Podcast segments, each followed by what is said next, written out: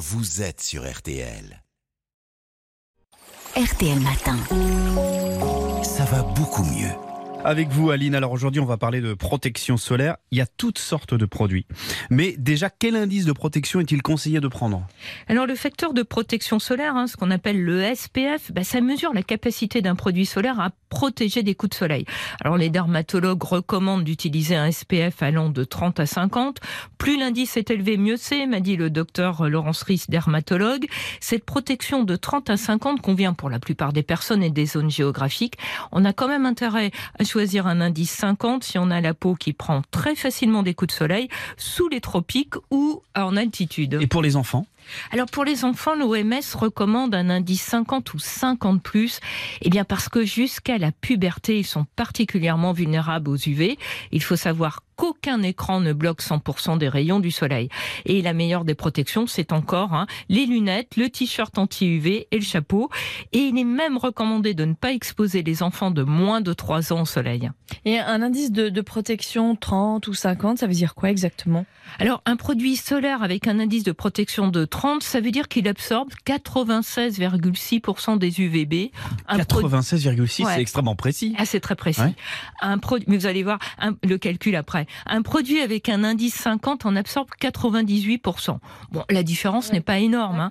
Ce qui compte, c'est surtout la quantité de produits que l'on va appliquer, parce que pour obtenir la protection indiquée sur l'emballage, hein, il faut appliquer beaucoup, beaucoup de produits, l'équivalent de 2 mg de produits par centimètre carré de peau, ce qu'on ne fait généralement jamais. Hein. Ça, ça, correspond à quelle quantité ça? Eh bien, pour un adulte, ça correspond à l'équivalent d'une balle de ping-pong pour protéger le corps, ou ah encore l'équivalent de 7 cuillerées à café, ou 12 à 15 pulvérisations si on utilise un spray.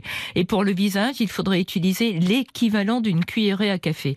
Et le produit Hein. Il faudrait en plus qu'il soit appliqué uniformément. On a tendance à oublier certaines zones, comme les oreilles, la nuque et les pieds. Et il faut réappliquer le produit solaire toutes les deux heures et surtout après la baignade, même s'il est water résistant. Et concernant la protection anti-UVA cette fois Alors oui, l'indice de, protection SPF, bah, indiqué sur les produits solaires, il ne concerne que les UVB. Cependant, les solaires, bah, ils doivent aussi protéger des UVA qui causent le vieillissement de la peau, mais aussi des cancers cutanés. Alors il faut bien vérifier qu'il comporte en plus de l'indice SPF le logo UVA. Alors, comme filtre, qu'est-ce qu'il est préférable de choisir Des filtres minéraux ou chimiques? Alors, les filtres minéraux, ils réfléchissent les UV, hein, ils ont un rôle barrière, ils sont préférables chez l'enfant parce qu'ils sont peu allergisants et bien tolérés. Et puis, on peut voir si on les a bien appliqués parce qu'ils se fondent moins bien dans la peau que les filtres chimiques et peuvent laisser des traces blanches. Les filtres organiques ou chimiques pénètrent dans la peau et absorbent les UV. Ils sont aussi efficaces, mais il faut les appliquer 20 à 30 minutes avant de s'exposer pour qu'ils aient le temps de bien pénétrer. Alors, il y a plein de produits solaires hein, qui peuvent associer les deux types de filtres. Pour les adultes, en fait, hein, le meilleur choix pour la santé, c'est d'opter pour un produit qu'on va appliquer et réappliquer avec plaisir, quel que soit le type de filtre et la texture, crème, huile ou lait.